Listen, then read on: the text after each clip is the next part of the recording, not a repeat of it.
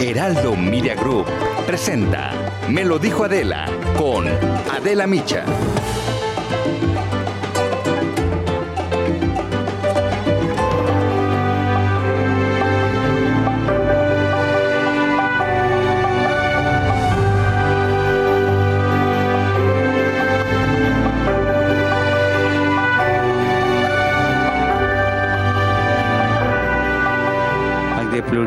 Fratum nostorum consilio, beatos Ioannem vicesimum tertium, et Ioannem Paulum secundum, sanctos esse decernimus et definimus, ac santorum catalogo adscribimus, statuentes eos in universa ecclesia, inter santos pia devozione recoli devere, el 27 de abril del 2014, en la mañana del Domingo de la Misericordia, en una histórica y emotiva ceremonia en la Plaza de San Pedro, el Papa Francisco canonizó en latín a dos de los pontífices responsables de las grandes transformaciones de la Iglesia Católica en el siglo XX, Juan XXIII y Juan Pablo II. Dos papas vivos, Francisco y el emérito Benedicto XVI, encabezaron la jornada en la que dos pontífices fueron llevados a los altares y proclamados santos, algo que nunca antes había ocurrido y que se conoce como el Día de los Cuatro Papas. La solemne ceremonia, presidida por dos enormes retratos de los nuevos santos, fue concelebrada por 150 cardenales y 700 obispos ante la presencia de 24 jefes de Estado y seguida en directo por más de 800 mil peregrinos a través de pantallas que se instalaron en las principales plazas de Roma, repletas de turistas y fieles que habían llegado de todas partes del mundo. De Juan Pablo II, Francisco dijo que fue el papa de la familia.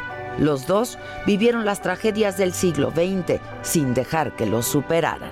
Sono stati sacerdoti e vescovi e papi del XX secolo. Ne hanno conosciuto le tragedie, ma non ne sono stati sopraffatti.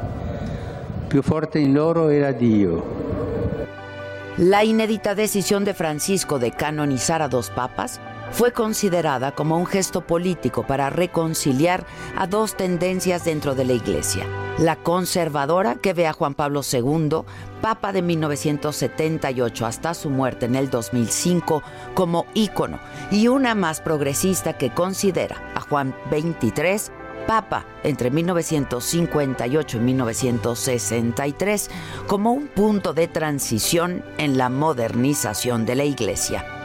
Juan XXIII, el Papa bueno, sencillo, espontáneo, simpático, alegre, jovial, sonriente, lejano a la pompa y formalidades del Vaticano, le dio un aire fresco al corazón mismo de la institución con su inolvidable discurso de la luna que improvisó la noche de la apertura del Concilio Vaticano II, abrió una nueva era en la historia de la Iglesia Católica.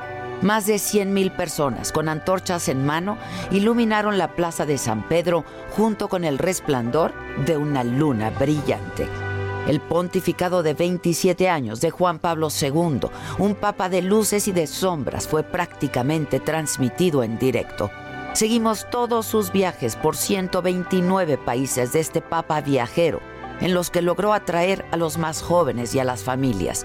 Y fuimos testigos del atentado que sufrió en 1981 en la Plaza de San Pedro y vimos después el encuentro privado que tuvo con su agresor en la cárcel, Aliajka.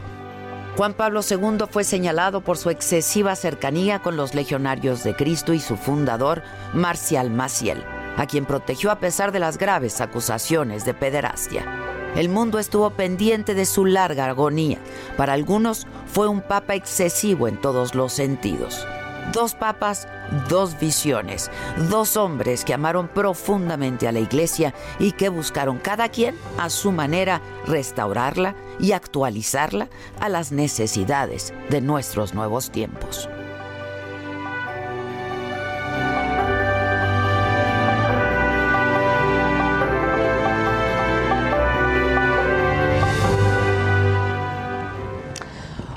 ¿Qué tal? Les damos la bienvenida, me lo dijo Adela, a todos aquellos que ahora nos sintonizan a través de nuestra cadena nacional del Heraldo Radio. ¿Qué pasó hoy en la mañanera? Bueno, el presidente López Obrador dijo que ya se cumplió con el compromiso de vacunar a todos los adultos mayores de 60 años en el país. Eh, se cumplió el compromiso de que en abril se iban a vacunar a todos los adultos mayores de 60 años del país. 2.456 adultos mayores, 11 millones 103 mil 825. Los que quedaron pendientes estuvo eh, la brigada en el municipio, vacunó, pero ellos lo estaban pensando. Bueno, 11 millones con una primera dosis. Pero además la pregunta es, ¿por qué 11 millones de adultos mayores si en realidad siempre se dijo que eran 15 millones? Y lo repitió muchísimas, en sin fin de ocasiones en los últimos tres meses. 15 millones de adultos mayores tendrían que estar ya vacunados para cuando terminara este mes. En enero, el presidente dijo que durante los primeros cuatro meses del año vacunarían a 15 millones de adultos mayores. ¿Y entonces? Eh, calcula que vamos a vacunar de este mes de enero a más tardar el mes de abril a 15 millones de adultos mayores. La justificación es de que se trata de una población vulnerable.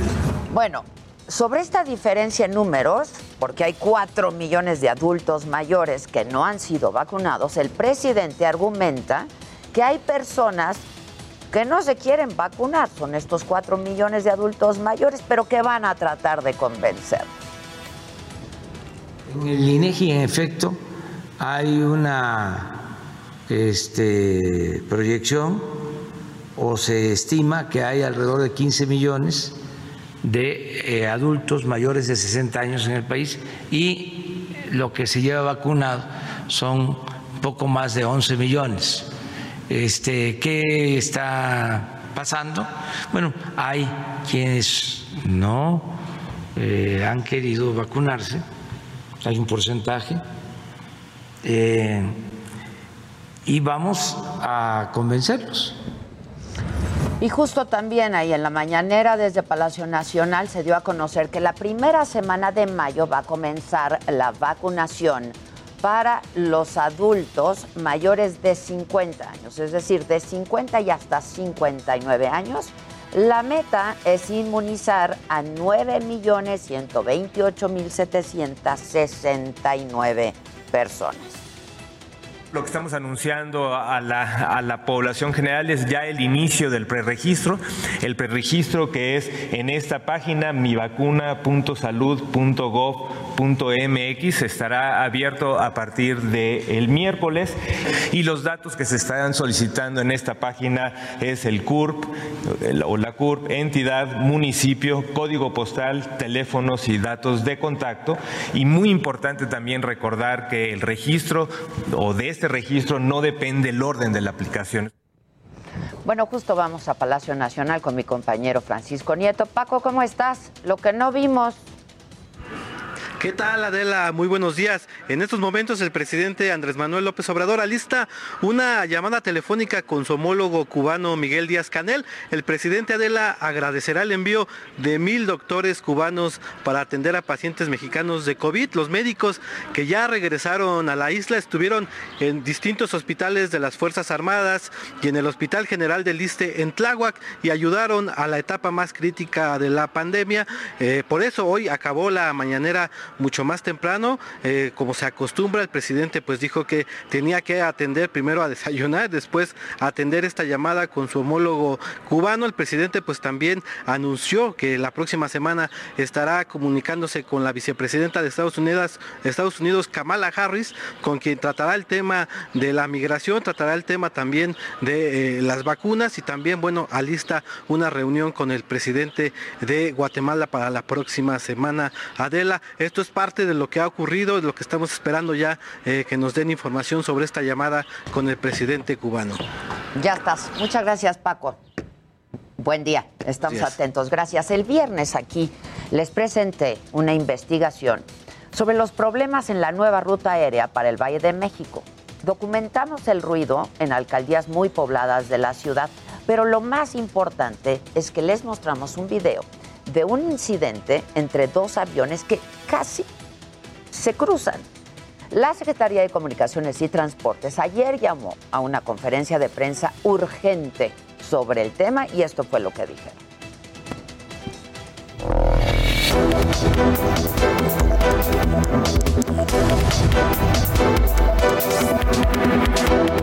Hace 30 días, la Secretaría de Comunicaciones y Transportes inició operaciones del rediseño del espacio aéreo en el Valle de México. 30 días de denuncias por incidentes entre aviones. Prácticamente un mes de quejas por el ruido. Sin embargo, la respuesta de la dependencia es clara.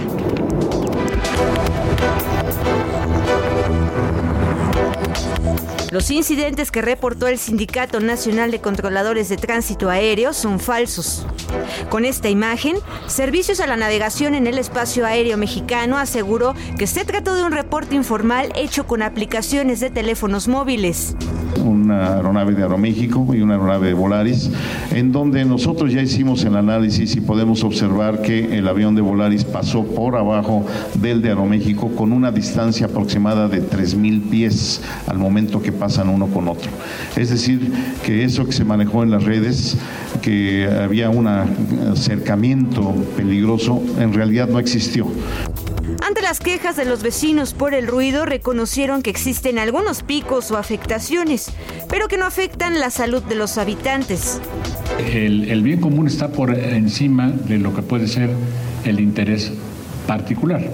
Este no es un capricho, el que nos encontremos ahora con un sistema aeroportuario eh, que, va que va a tener tres aeropuertos es producto de un análisis bien profundo, no, es una, no, ha sido un capricho.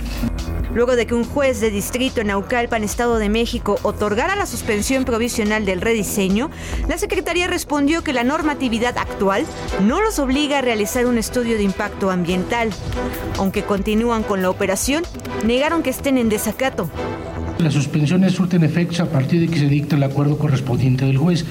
Eh, sin embargo, esa medida cautelar la tuvimos conocimiento hasta el día de hoy. ¿Pero jurídico no está en? Eh, eh, no, porque nadie está obligado a lo imposible y técnicamente no podemos hacerlo de un día para otro. Con solo 40 horas de capacitación equivalentes a 12 vuelos, la dependencia validó el inicio de operaciones. Las aerolíneas guardaron silencio. Solo dieron pequeñas intervenciones para apoyar a la dependencia, aunque aseguran que faltan ajustes finos. Para me lo dijo Adela, Jessica Moguel, Heraldo Televisión. Ah, pues eso también está macabrón les voy a adelantar de lo que hay que estar pendientes el día de hoy. Hoy se va a conocer ya finalmente qué va a pasar con Félix Salgado Macedonio.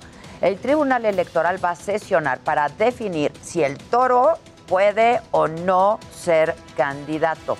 A las 11 de la mañana, la jefa de gobierno, Claudia Sheinbaum, encabeza la presentación del reporte mensual de la alerta por violencia contra las mujeres de la Ciudad de México. En el mundo, en Washington, el presidente de Estados Unidos, Joe Biden, tiene previsto anunciar nuevas recomendaciones sobre el uso de la mascarilla al aire libre para los vacunados contra COVID. Y en el Parlamento Europeo, en Bruselas, hoy se va a votar sobre el acuerdo comercial del Brexit. En Viena dialogan los firmantes del acuerdo nuclear con Irán, un tema muy importante para la paz en la región.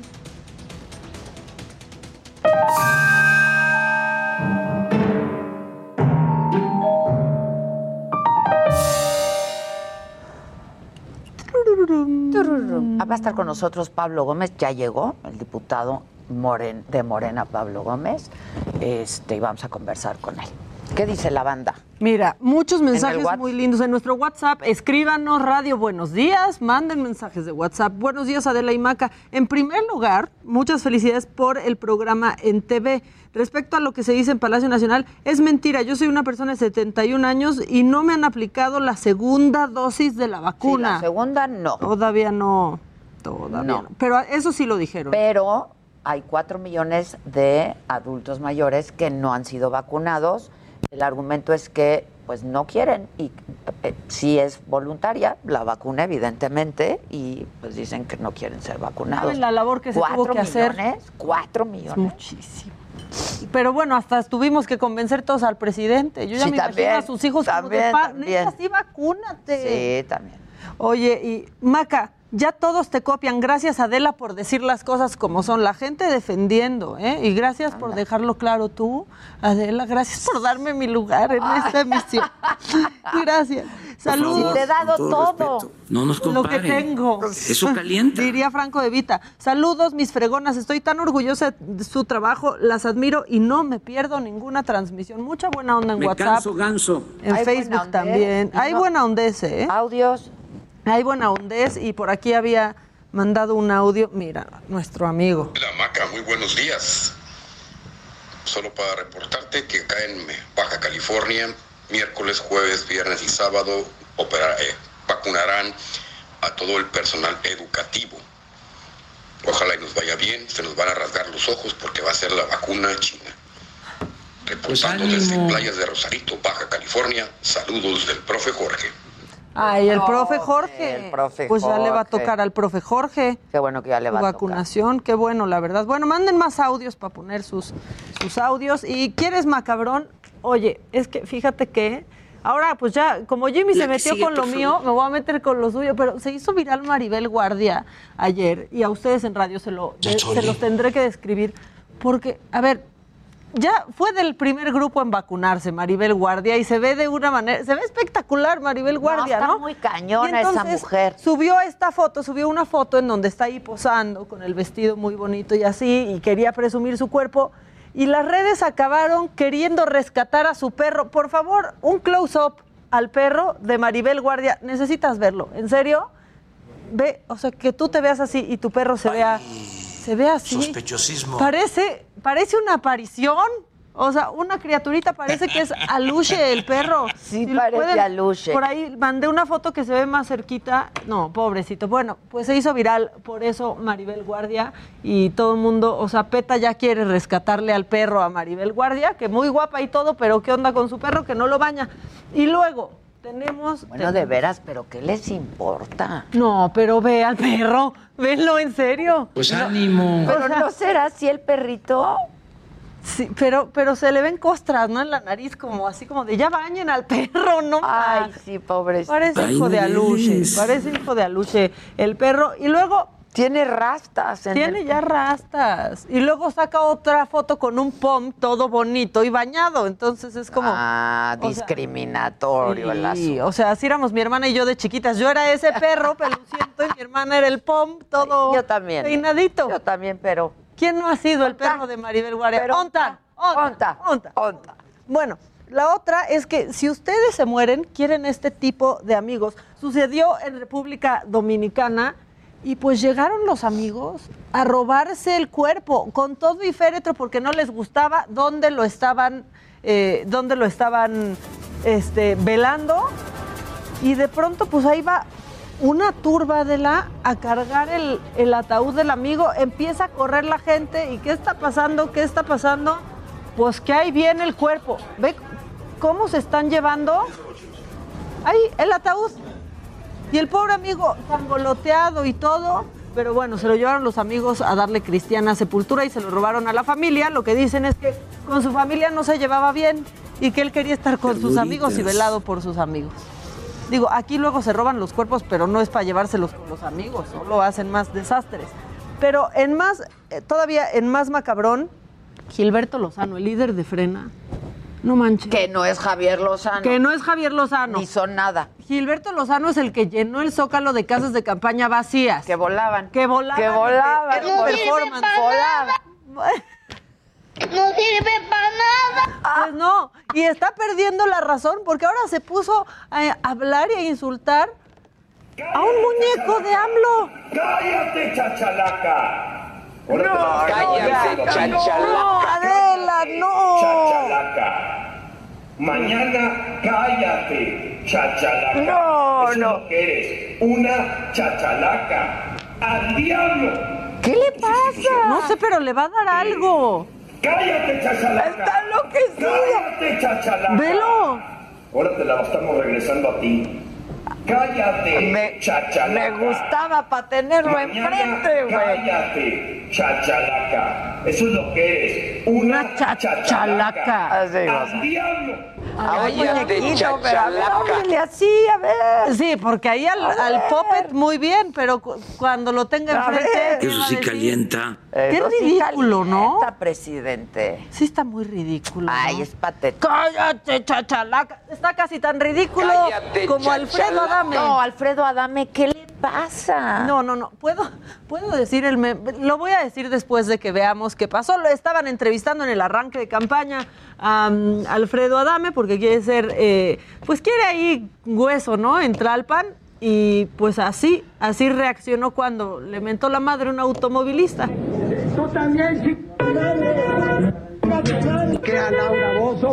No me gusta mucho el modito. No, la verdad es que insultó a más, ¿eh? ¿Quién, ¿Quién puede dar hoy más pena ajena que Alfredo Adame? Nadie. Te escucha borroso. O sea, y sí, ya había, ya había borroso. rumores de que era de mecha corta, pero no tanto, ¿no? Se escucha borroso. No me gusta mucho el Borroso. modito. Y entonces, pues Jaime, ¿me puedo decir cómo está el meme de Alfredo Adame? Sí, ¿cómo? Vota por mí y chinga tu madre. Ese es el meme. Está buenísimo. ¿Qué quiere? Está loco este. Y Está todavía loco. luego dice, no, pues me está yendo re bien, la gente me quiere muchísimo. Sí se ve. Yo tengo otra información. O sea, la verdad es que ahí pues le cayó la, exclu- la exclusiva y la, la viralidad a, a Milenio, pero La nota pasaban es la nota. y le mentaban la madre, se peleó con otros, Sí, sí, o sea, sí, sí, sí. pero bueno, voten por él y ya saben qué. Ya saben que. Oye, ¿y qué tal, qué tal Pepillo? Yo te lo mandé a las Dios 4 de la mañana. ¿O a qué hora te mandé? A las 3.54 de la mañana Es que me encontré con esto de Pepillo y dije, se lo voy a mandar a Maca.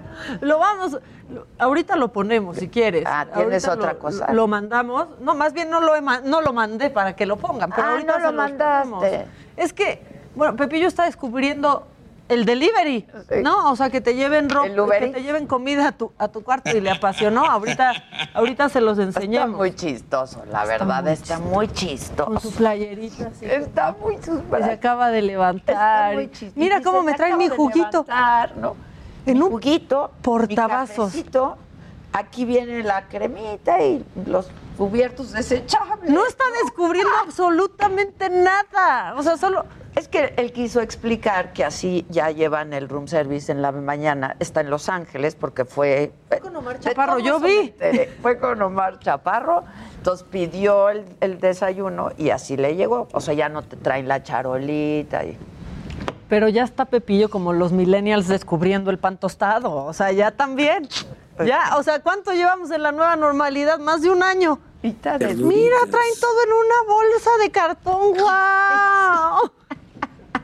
¡Ay, el vaso! ternura, la verdad. Los vasos en un portavasos, qué raro. Es que a mí me dio ternurita. Bueno, lo que sí está pasando en muchos hoteles, este, me pasó, pues, ahora que, que estuvimos por Nueva York, tienen que hacerte tu cuarto cada tercer día, por ejemplo. Y en otros hoteles tú tienes que pedir expresamente si sí quieres que entren a levantar tu cuarto, si no, ni te otorgan el servicio. Ya estoy como Pepillo descubriendo cosas. Sí, sí, sí. Pero esa sí es una innovación toda, pues, más extrema. No te hacen la, no la lo limpieza. hacen, no lo hacen, no lo hacen.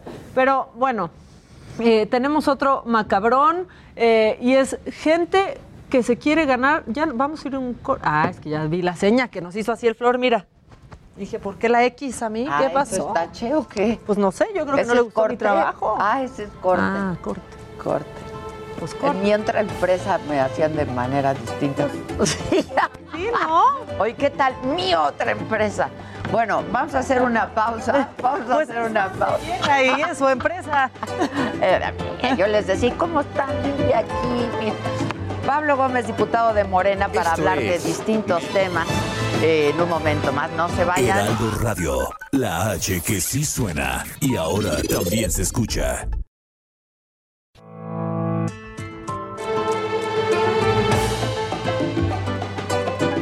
Continuamos en Me lo dijo Adela.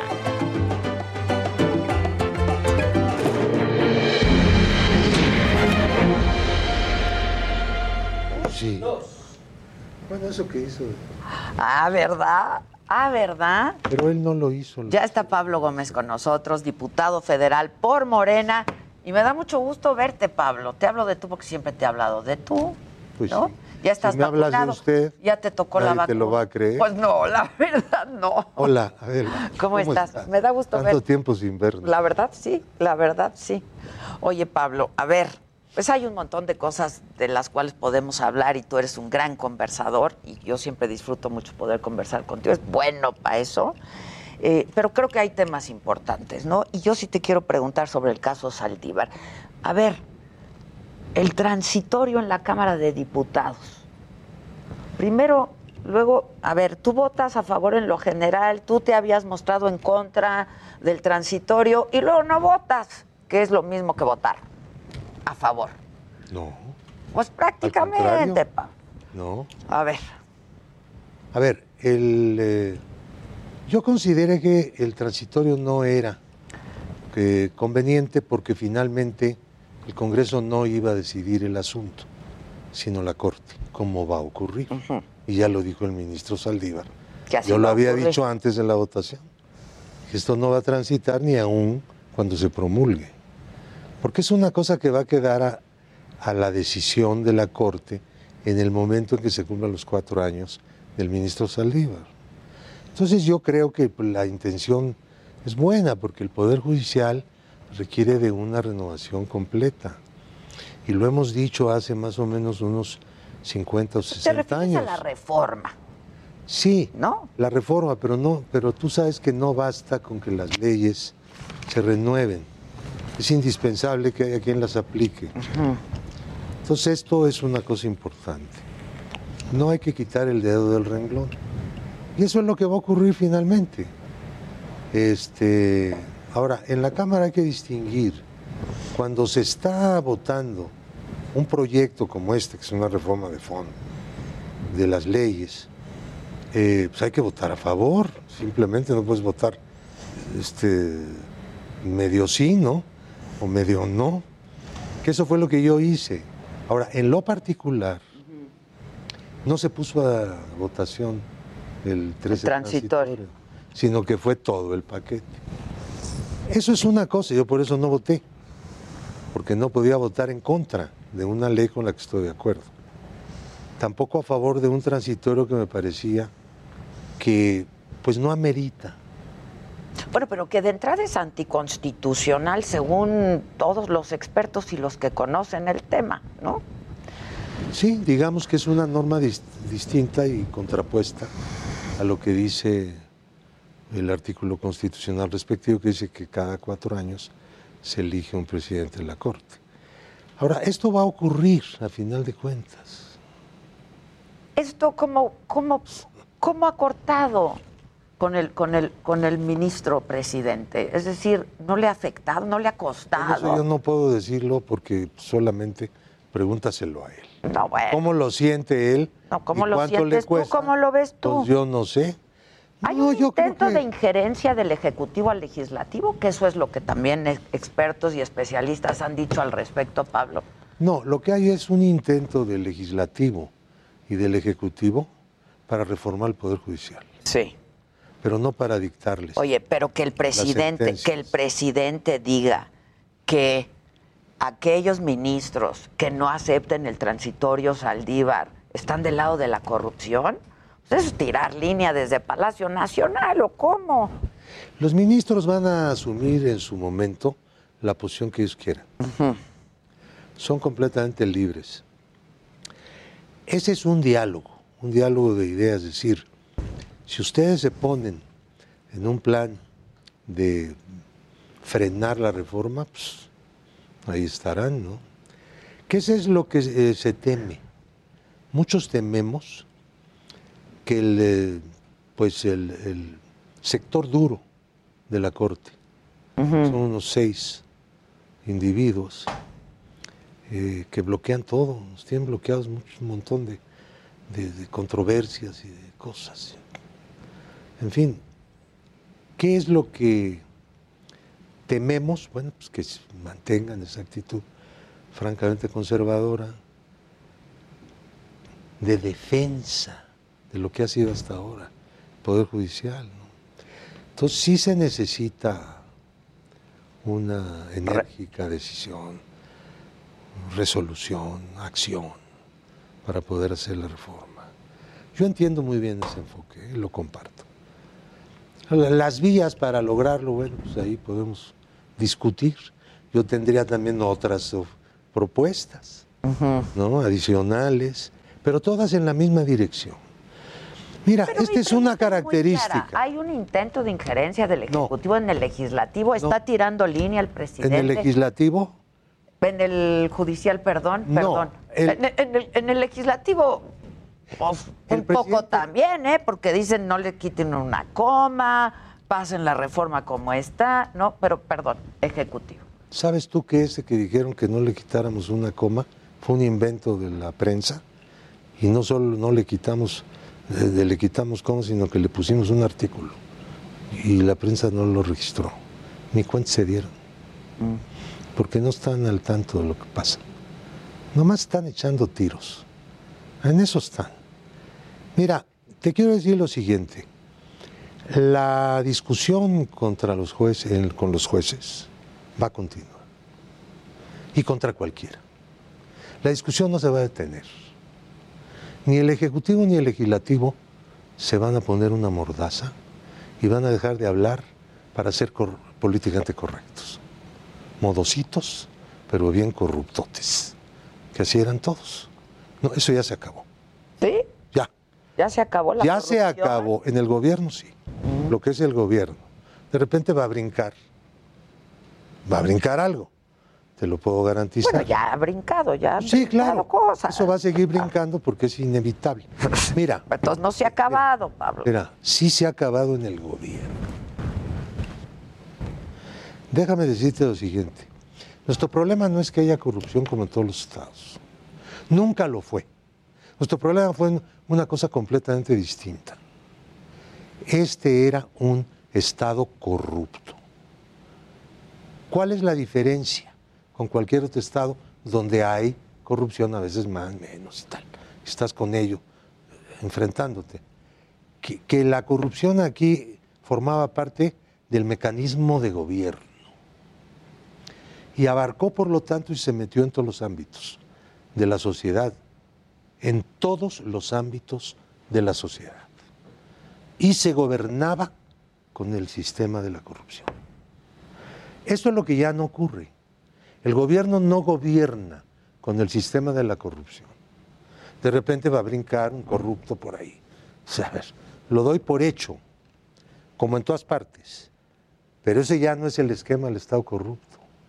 Y vamos a seguir combatiendo la corrupción, aunque cueste mucho en sentido político, porque hay incomprensión, porque no se ve que si México no supera el Estado corrupto, no va a progresar, porque es un, un este, parón terrible este, impuesto al país eh, en contra de las posibilidades de un mejor porvenir.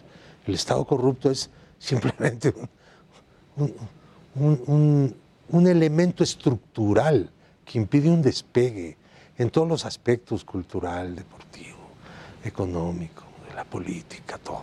Yo creo que en eso estamos todos de acuerdo. Las formas. No, no estamos de acuerdo todos. Bueno. Ojalá. Bueno, este, las formas, yo te preguntaba antes de entrar eh, al aire te decía, ¿tú estás de acuerdo con todo lo que se está haciendo en la 4T, con todo lo que se está haciendo desde Palacio Nacional? Bueno, no es que yo esté de acuerdo, es que soy uno de los que impulsa todo eso. Me, me queda claro, me queda Yo- claro. Pero... Yo lo empujo lo más que puedo. Sí, pero me ibas a decir, excepto, y entramos al aire. No, bueno, excepto cuando hay alguna diferencia y se manifiesta la diferencia. Pero no es una diferencia de decir, este propósito está mal pensado, sino la manera de llevarlo a cabo por eso podría ser otra. Ajá. Pues es ahí donde discutimos.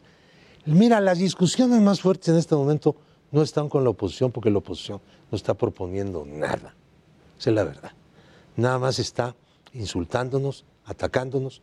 Pues está en su derecho, pero tampoco construye nada, ¿no? Este, ahora, ¿dónde están las verdaderas discusiones? Pues adentro de la cuarta T. Las leyes, en su mayor parte, se discuten más dentro de la cuarta T que con los de la oposición. Porque las de oposición, en la mayor parte de las leyes, las más importantes, dicen no. Punto. Se cerró la cortina. Entonces, este, y claro, después hacen propuestas que son completamente contrarias a lo que se quiere, o sea, están en otro diapasón. Entonces, yo pienso que una característica política en este momento eh, del país es justamente que la oposición no estaba preparada para ser oposición en la forma en que Ni están bien articulados, la oposición no está bien. Ahora, se han unido PRI y PAN. Es una unión antihistórica, ¿no? ¿Por qué? Bueno, pues porque tienen un- una cosa común, Hay un interés común. que la cuarta te deje de ser mayoría en la Cámara para tratar de im- impedir el presupuesto. que también están en su derecho. Como me decías tú, Pero- pero si nosotros no es un estamos por la derecho. mayoría, ¿no? Pues es legítimo, para eso está. nadie, sí, pero estamos hablando aquí de fenómenos.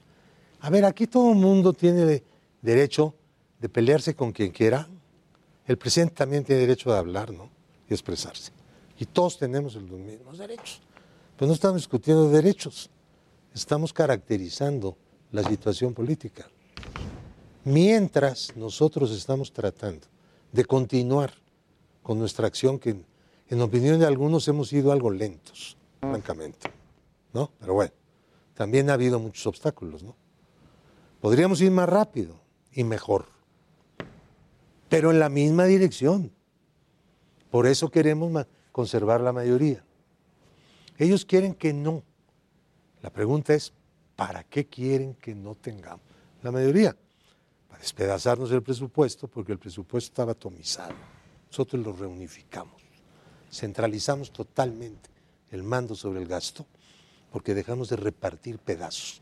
El Estado corrupto se caracterizaba por los moches que eran escandalosos, pero eso era lo de menos. Los fideicomisos que atomizaban el gasto y lo hacían improductivo socialmente. Este, Entonces que se quiten toda- todos los fideicomisos. Ya se quitaron. Por eso. Ah. Esa fue la solución, todos los fideicomisos. ¿Para qué los queremos? Para darle, como a ellos, a los amigos, a ti te doy este grupo, ahí te das un fondo, tú lo gastas cuando quieres, como quieres, cuando quieres y en lo que quieres. No. A ver, los fondos públicos deben estar a la disposición de- del, del Estado, ¿no? No repartirlos entre los amigos. A ver, ya quitamos todo eso y tenemos que seguir. Tenemos que seguir haciendo una reforma administrativa, una austeridad republicana, no dilapidar los fondos públicos, tratar de luchar en contra del robadero. A ver, es muy difícil eso, porque es una costumbre ya, ¿eh? Y entonces este, eh, cuesta un trabajo horrible, porque además quienes hacen eso son bastante listos, ¿no? Se esconden y saben encubrir. Que, que, que la corrupción es cultural, ¿te acuerdas? Bueno, no es cultural. Es Lo dijo el presidente político. Peña, ¿te acuerdas? Sí, pero A a, él lo le dijo en la convenía. entrevista. Cuando dice es cultural, quiere decir que no tiene remedio durante- durante 50 años próximos. No, no es cultural, es político. Es el sistema político mexicano, el Estado corrupto. Es una cosa muy distinta. Nuestro enfoque es completamente distinto. Por eso eh, hay que cambiar leyes, pero también hay que cambiar personas, hay que cambiar métodos, hay que cambiar controles, hay que cambiar el valor de la honradez. Oye, Pablo, tengo tres preguntas y diez minutos, entonces no quiero que se queden en el tintero. Me decías, el presidente tiene derecho a expresarse y lo hace todos los días, incluso en este proceso electoral. Pues sí. Este, y ya le han llamado la atención, ¿no? De que no lo haga. Porque, pues, ¿por qué? Pues porque así es. ¿Por qué así es? Pues porque así es, así están las reglas del juego, así No son las reglas del juego. Ay, a ver, bueno, no hay este ninguna regla que diga el presidente no puede hablar. bueno, los actores políticos pues no deben hablar cuando hay un proceso electoral. Se Pues es dijo los, hablar. gobiernos. Pero así no está la ley, así no Sí está, la ley electoral. No, Pues sí está. a Pablo, ver qué no. dice la ley electoral. Adela, comunícame qué dice la No, ley. no, a ver, Ah, yo te voy a decir lo que a dice. ver, ¿qué dice la ley electoral? La ley electoral prohíbe que los gobernantes promuevan este, personalmente todo el año, de todos los años, los programas sociales. Sus programas sociales. Eso fue lo que hizo Fox. Ajá. Lo callamos a través de la Corte, con un ministro de la Corte. Por primera vez en la historia Por eso. cayó al presidente. Pero ustedes Ah. están haciendo lo mismo No, que- no. Que, hacía Fox. Nosotros no estamos promoviendo en este momento ningún programa social. Incluso se adelantaron los pagos. Indebidamente, según mi opinión, porque son pagos automáticos que están hechos a través de un mecanismo de distribución y no se le da a nadie en la mano ni se le condiciona a nadie. Bueno, este desencuentro del Pues, presidente con el, el INE. presidente, el presidente no debe usar un solo centavo, ni los gobernadores ni los presidentes municipales, para favorecer a un partido o desfavorecer a otro partido. El presidente pues, debe tomar cierta cautela, pero no tiene imposibilidad de poder manifestar su punto de vista. Mm. Eso el- la Constitución no puede eh, admitir semejante cosa y por lo tanto cualquier ley en esa dirección sería inconstitucional. Ahora, te quiero decir esto. Yo propuse y se aprobó en la Cámara que los servidores públicos pudieran ser este, sancionados con multa por violar la ley electoral. El Senado no ha resuelto eso a favor. ¿Por qué? Porque los gobernadores estuvieron en contra. ¿Por qué? Porque sus, sus, este, empleados se meten en las cosas electorales y andan ahí promoviendo sus candidatos. Bueno, ahora dicen que al presidente lo van a callar multándolo. No lo pueden multar. Esa es una fantasía. Segundo, lo van a arrestar. No lo pueden arrestar. El que lo arresta va a la cárcel. En el acto que lo arreste. ¿eh? A ver, no solamente a él, tampoco a un gobernador, tampoco a un diputado. senador. No por ser el presidente, pues. Por ser el presidente. Nadie lo puede detener. Es un golpe de Estado. La Constitución protege a ciertas personas para garantizar que los eh, órganos del Estado funcionen con normalidad y no interrumpan, interrumpan nunca su funcionamiento. Para eso existe el desafuero. A propósito del desafuero, cabeza de vaca. Pues no sé qué va a pasar. No, sí sabes ya, Pablo. Yo tengo una propuesta, pero es una propuesta que no te la puedo contar a ti. ¿Por? Porque ¿a qué no viniste? Porque no, tú no me dijiste que era eso. No hubiera yo venido. No, viene por Adela. ¿Qué? ¿Cuál no, es la yo soy presidente de la sección de estructura, no puedo tocar. No puedo discutir con nadie este tema, más que con mis pares. Bueno, pero ya tendrá que definirse en estos días o cómo Tendrá está la que cosa. definirse en dependencia de lo que resuelva la sección instructora. Ya. Y luego, a ver, hay otros desafueros pendientes, ¿no? ¿O cuáles? ¿Vienen otros desafueros Sí, el pendientes? de un senador de Chihuahua, Ajá. el de un diputado y eh, uno que en opinión de mucha gente y de nosotros este, no tiene fuero, pero el fiscal lo mandó a la Cámara y hay que resolver ese problema. El del diputado. No, no es un fiscal, Ah, fiscal local. ya. Bueno, ¿y el caso de Saúl Huerta qué opinión te merece y cómo está eso? Tengo entendido que la Procuraduría de la ciudad va a ir a hacer un- una solicitud hoy a la Cámara. Le vamos a dar entrada. De proceso de desafuero. De tu- Ya. Entonces no puedes compartir nada de lo de cabeza de vaca. De lo de la sección instructora que no se ha resuelto. no puedo discutirlo con nadie. No. Bueno, y con tus- Nosotros no tenemos esa... con tus- Ahí sí hay una prohibición para estar de, de con parlanchín. tus pares, cu- ¿cuándo se va a discutir esto? Y El miércoles. ¿Cuándo se res- O sea, mañana, mañana miércoles, mañana miércoles. ¿Cómo ves a Morena? Eh, porque me decías, nosotros queremos la mayoría. ¿Cómo ves? ¿Qué posibilidades? ¿Y cómo ves todo el proceso electoral, Pablo? Mira, el hecho de que el PRI y el PAN se hayan unido de manera orgánica, con una gran cantidad de diputados, eh, candidatos a diputados uninominales comunes, eh, es un en- enorme valladar para nosotros. No quiero negarlo. En la- Sí, ¿eh? Sí. Sí lo es, que unan, unen a los, los dos, el segundo y el tercer partido del país, se unen contra el primer partido del país, en votos, ¿no? Bueno, justamente para disputarnos los territorios, los distritos, eso es lo que ellos buscan. Entonces, este, y nosotros estamos haciendo el esfuerzo para tratar de explicarle a la gente que es necesaria una mayoría en la Cámara de Diputados con el propósito no solamente de conservar la política social y la política presupuestal en general y de austeridad y etcétera, etcétera, que hemos llevado hasta ahora y que ha costado muchísimo trabajo, sino avanzar más. Necesitamos que los recursos públicos lleguen más a la sociedad que los requiere.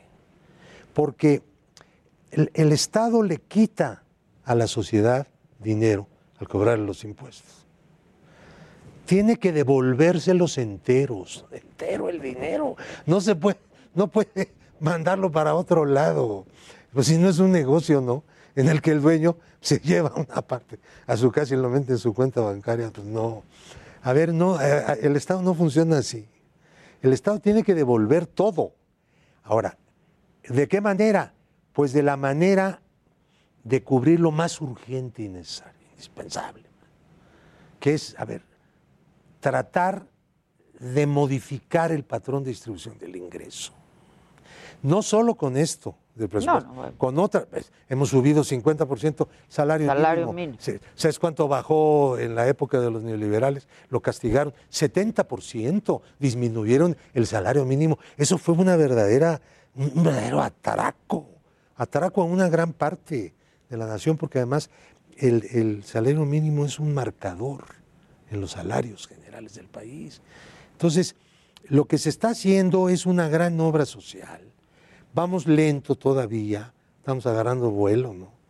Pero sí necesitamos pues el apoyo de la gente para que nos impulse y nos obligue también pues a darle un poquito más de fuerza. A ver, Porfirio Muñoz Ledo dijo que estábamos frente a una disyuntiva, democracia o autoritarismo. ¿Qué dices al respecto? Estamos detrás de todo esto hay eh, el ánimo de, de, qué, de perpetuarse en el poder. ¿Qué- qué? ¿Coincides con Porfirio? Tengo un minutito. En absoluto. Es falsa esa disyuntiva. México no está en esa tesitura. México está en la tesitura de romper totalmente con el Estado corrupto, avanzar en el camino de la democracia o, por el contrario, quedarse en el lugar donde estaba, que pues no era muy cómodo ni muy bueno, ¿no? ni muy justo, ni muy parejo. Pero, ¿avanzamos o dejamos de avanzar para ubicarnos en la realidad terrible en la que nos encontrábamos? Pero tampoco esa realidad era de autoritarismo, de acabar con libertades. La nueva realidad mucho menos. Si llegó la cuarta T justamente para reivindicar las libertades. Eh, eh, tenemos la prensa más libre de la historia de México, porque se acabó el chayote. Y entonces a nadie se le puede decir que tal cosa no puede, pueden decir lo que quieran, a la hora que quieran, como quieran y a través del medio que quieran. Sí, pero el Qué desde orgullo para Palacio. Nacional, desde Palacio ¿Les Nacional, contestan? todos los días, todos los días. Y les van a seguir contestando, porque ustedes están en su medio todos los días, todos los días, Pero es que duro y dale. trabajo, ustedes creen que hablan, trabajo es cuestionar. ustedes creen que y, y el, el trabajo del presidente y el trabajo Es de los legisladores es responder con nombre y apellido es pregunta, ¿eh? cuando hay polémica, sí. ¿por qué no se va a mencionar al nombre de la persona que está haciendo el ataque? No somos farsantes que ocultamos las cosas. No, y decimos, nosotros. a ver si ustedes no. Ustedes dicen, el señor Pablo Gómez es esto y dijo esto y está equivocado. Y ese señor les puede decir, usted, señora Micha, es la que está equivocada. Ya nos tenemos que ir un No podemos así. ¿No Ah, podemos? No es exacto. Son Y si quieres, luego intocables. lo volvemos a platicar. No, hay nadie, no, no ya. somos Hay intocables. libertad. Ahora dime chayotera. Es nuestro Ay, orgullo. chayotera. Es nuestro orgullo. Qué bueno. Vamos a hacer una pausa y volvemos. Sabes que no está bien. Heraldo Radio.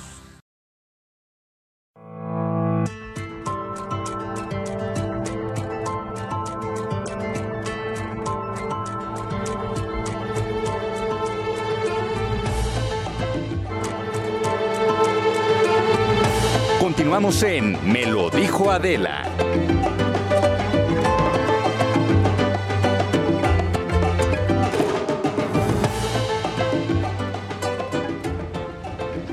Este, ¿qué onda? Que no, No. se oye, sí se oye, ¿no? Pues yo sí oigo. No, no, pero en, en, en tu sí, Face y en sí, el YouTube yo sí sí se oigo. oye. Quítale el ¿no? mute. Sí, sí, sí, volumen, súbanle el volumen. Exacto. Tía, por este, favor. ¿Que quién eres tú con esas greñas güeras? ¿Quién dijo? Pues aquí Una- dice, espera. Hola, soy Maca. Mucho gusto. ¿Cómo está? Espero que esté muy bien, señora. Sí, exacto, que no nos cortaron, no, que no, no cortamos el audio. Bueno, a ver, y entonces. Oye, una Luis noticia para los usuarios de, de iPhone, ya Apple resolvió, resolvió la manera de cómo utilizar el cubrebocas con el teléfono para que Ay, pues es ya un- funcione. y es comprándose un Apple Watch, básicamente. ¡Qué barata solución! Hombre, Básicamente. esto siempre solucionan a su favor. Exacto, entre las características que ayer lanzaron fue que ya puedes desbloquear el teléfono, obviamente los que tienen este reconocimiento facial, pero únicamente si tú eres usuario de uno de estos relojes de la manzana. La verdad, sí, no es nada barata la solución. Funciona ¿Cuánto bien. cuesta, eh? El Apple Un ¿Como Apple Watch. 10 o qué? No, ma- más. ¿Más? Yo creo que van en promedio de los 15 hacia arriba, ¿no? Dependiendo del modelo, ¿no? Ya. Porque obviamente si le pones, no sé, que la correr mes y ese tipo de cosas, pues, Ah, bueno, sí, ya le vas claro, poniendo más caché, pero luego iba la gente así hablando con la Yo no muñeca soporto aquí, eso, que- yo no soporto el Apple Pero es que también ya se entendió que el factor de forma de un reloj, o sea, realmente no es cómodo. Es un buen centro de notificaciones, pero así como ver o como veíamos al santo, o a- digo, a- en- en- aquí hablando de Hablando relación de, de las hablando de la lucha, los luchadores pues, que ya están aquí. no era, no, no era esa historia, no iba por ahí. Pero en fin, lo, lo que sí es un hecho es que llegó esta nueva actualización. Eh, sí es recomendable, como lo hemos dicho, actualizar. ¿Por qué? Por temas de seguridad. Es importante, como también lo dijo Maca, también metiéndose un poquito también temas tecnológicos. Ah, ah, ahora, no, pues perdóname, Luis. G.I.G. Hace 15 años me dijiste rencoroso, ¿cómo es? ¡Qué bárbaro! Exacto. ¿Qué dije yo? Disculpa. No, que tú mencionabas... Hace 15 hace- años hace- dijiste que era rencoroso. 15 años a las 3.55 de la Exacto. tarde. No, pero acertadamente ayer decías que la actualización hagámosla en la noche, o sea, para que no Ah, haya sí. tema. Muy, muy bien dicho. Ahora, por otro lado, la gente de Zoom acaba de lanzar una actualización, está bonita.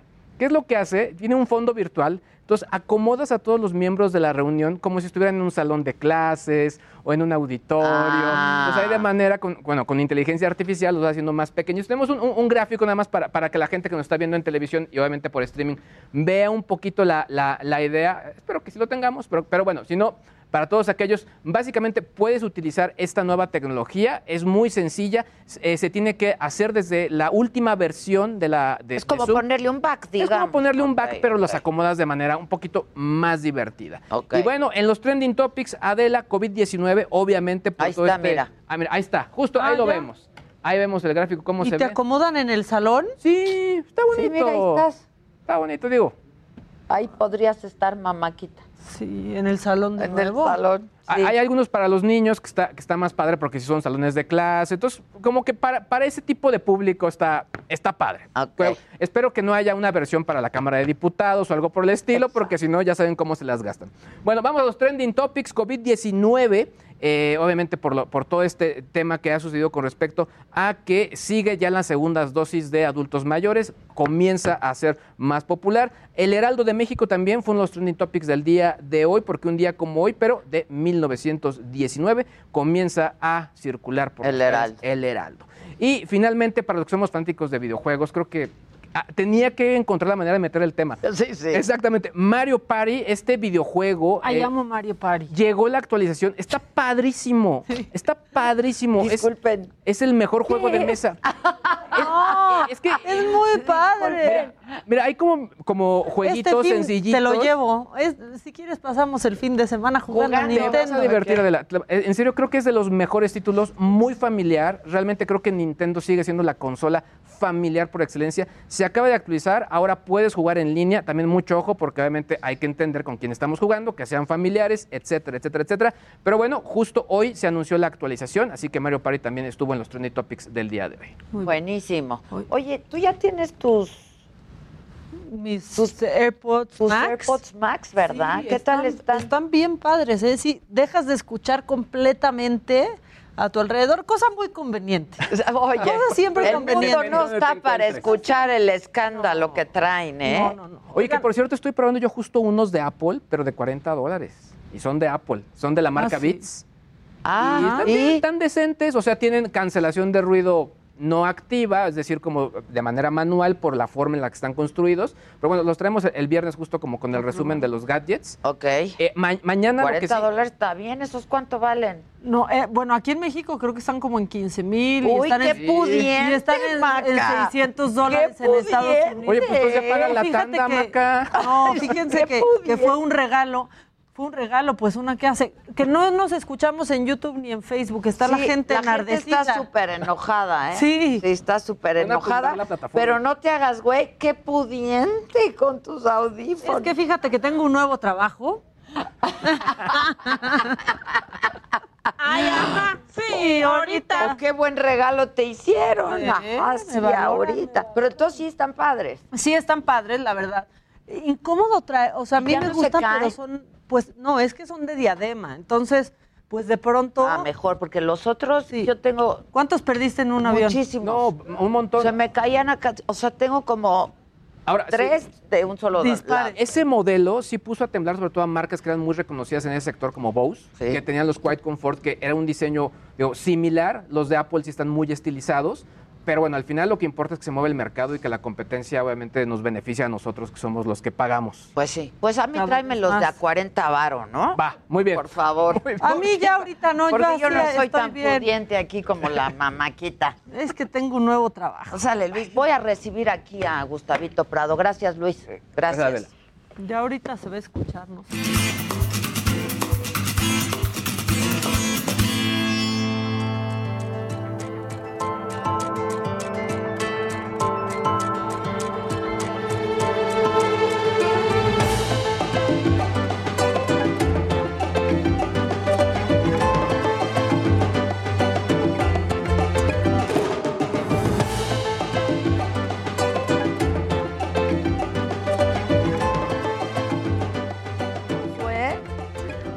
Josué, por tu culpa me quieren matar. Y a mí, de ¿para qué les escribimos si no nos oyen? Gustavito Prado. ¿Cómo estás, Adela? ¿Cómo estás. Maca? Por ¿Cómo favor. estás? Hola, ¿cómo estás? Hola, hola. Me quito la máscara. Quítate Sí, la quítate máscara. la máscara. Quítate la Ah, máscara. está bueno tu cubrebocas ese. De- del está santo. bueno. Del santo. Lo compré ahí en la Arena México. Está bueno. Sí, está ah, magnífico. Bueno, pues es el Presente a nuestros invitados. Bueno, que se presenten ellos mismos. Por el- favor. No, sí. Claro que sí, yo soy luchador profesional, luchador del Consejo Mundial de Lucha, Lucha Libre. Mi nombre es Carístico. El Antes carístico. El místico. Antes antes. El místico antes Qué el bueno carístico hoy el negro técnico. Casas. Sí, Mucho señor. gusto, sí, señor. Mucho gusto. Bueno, yo soy este el negro Casas, luchador profesional por no estudiar. Estudia, hijo, no, yo quiero ser luchador. Estamos Fíjate aquí muy bien, negro. contentos, muy contentos de la invitación, de conocerlos, ¿sí? y este, a sus órdenes, lo que se les ofrezca.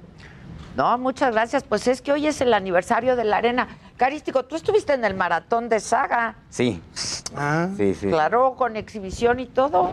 Que un día como hoy se cumplen, ya cumplimos más bien, ya este, unos añitos con la, con la Arena México.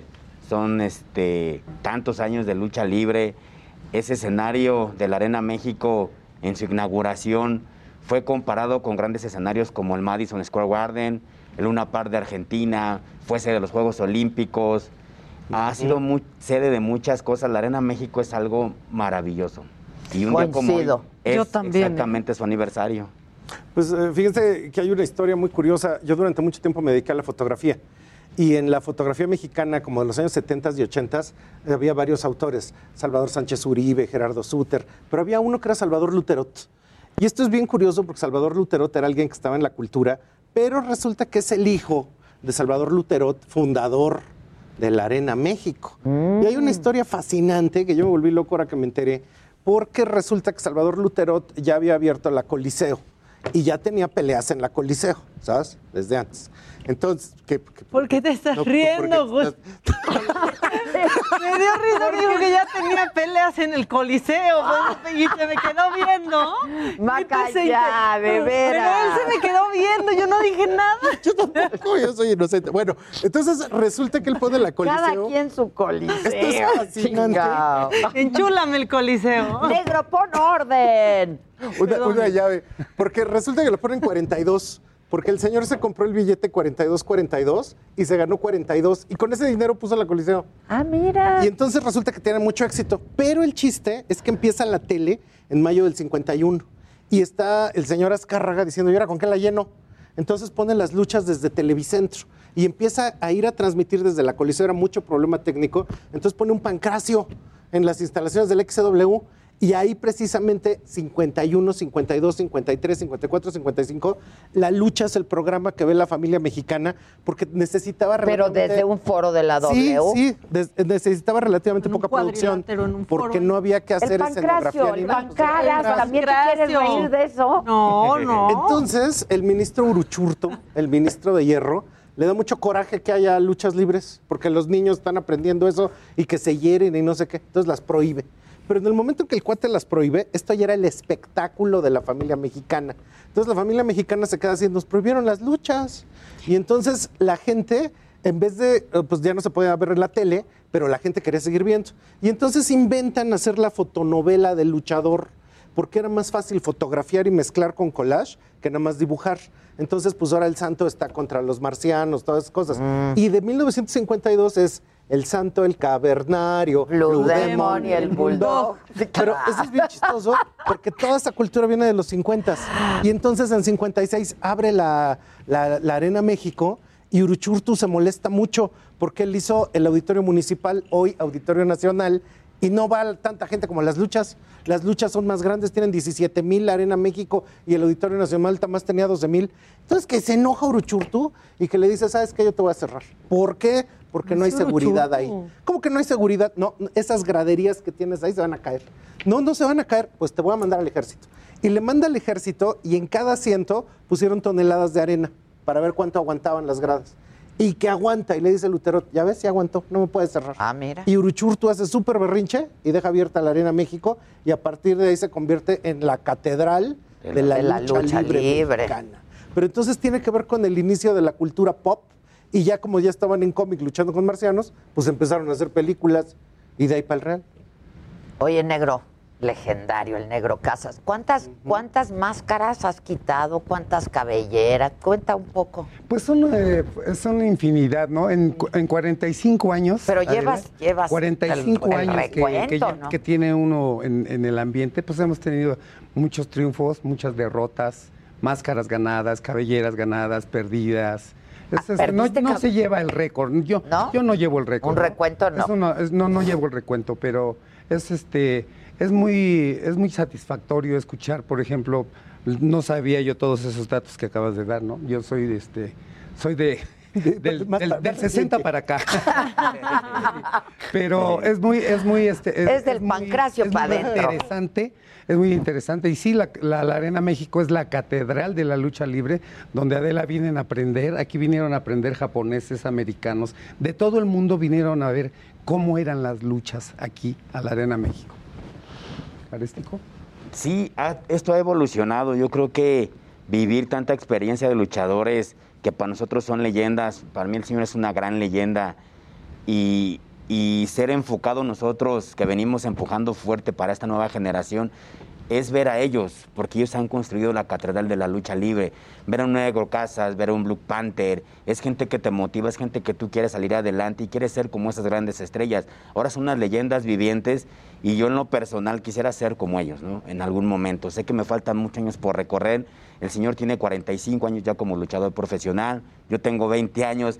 Me faltan, si Dios me da vida y salud, me faltan 20, 25 más para poder lograr lo que ha hecho el Señor. Yo creo que para mí es algo emocionante que la lucha libre venga innovándose día a día. Yo cuando debuté el 18 de junio del 2004 como místico anteriormente, vine a revolucionar la lucha libre. Y siempre lo he dicho, lo he dicho, perdón. O sea, no la nueva solo. era, ¿no? Se hizo algo diferente en la lucha libre con los lances, con los topes, ya metiéndole un poco de, acobra- de acrobacia, pero eso lo he logrado gracias a, a mis compañeros. Yo creo que Místico anteriormente, hoy Carístico, no hubiera sido un fenómeno de la lucha libre si no hubiera tenido un rival como el Negro Casas, un rival como un Último Guerrero, como un Averno. Son rivales que me han puesto en la cúspide, pero también viene el público en general. Nosotros siempre hemos interactuado con el público. La Arena México se cataloga como la serie estable porque somos luchadores de un cuadrilátero. Nosotros nunca nos vamos a ver con una silla, que subiendo escaleras, no, nosotros nos dedicamos a hacer nuestro trabajo arriba de un cuadrilátero y eso es lo que hace la diferencia a todas las empresas, que la Arena México es la Arena México, por eso se llama la Catedral de la Lucha Libre. Oye, esta revista que me mandaste. Pues es que para que todo el mundo la pueda ver y bajar. Está increíble, se la voy a es un mandar. número entero dedicado A a la la, lucha. mística de la lucha libre. Entonces vienen obras artísticas, Javier Villaurrutia, Salvador Novo, escribiendo de la lucha y escribiendo de las arenas mexicanas. Entonces, esto para que todo el mundo lo descargue, está completo en internet. Y pues ahí vienen una multitud de, datos, de fotografías. Viene Tonina Jackson, viene este, todos los legendarios de los años 50, 60, 70, los cómics que yo mencionaba del santo. Ahora, tú estuviste en la Arena México. Sí, y una de las cosas que son impresionantes es el arte que tiene. O sea, por supuesto ahí sucede el arte de la lucha libre, pero entrar y ver el mural espectacular de este pintor de Chihuahua, Valverde, que tiene toda la historia desde el mundo prehispánico, las máscaras prehispánicas, y entonces empieza la historia de los luchadores, que ya, o sea, son 80 años en México cuando se hizo el mural, pero 65 horas de la Arena México, o sea, la lucha libre en México tiene más tiempo y están ahí pues eh, luchando en las películas toda la historia, o sea, de todos los tipos, desde los exóticos, los rudos, los técnicos, y el mural de verdad te da emoción de verlo.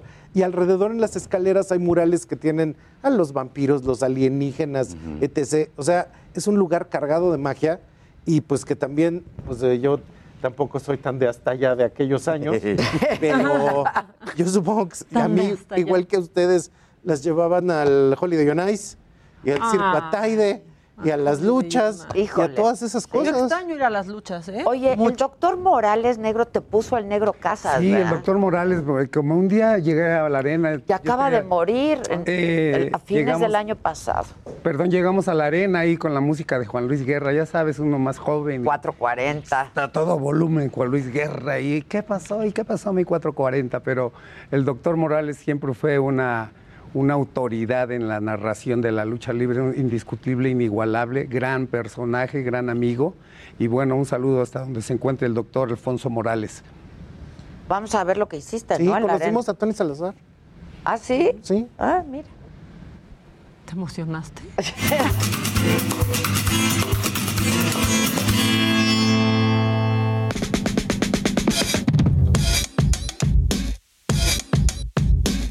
estar aquí en el Coloso, en la Catedral de la Lucha Libre, no solo mexicana, sino del mundo.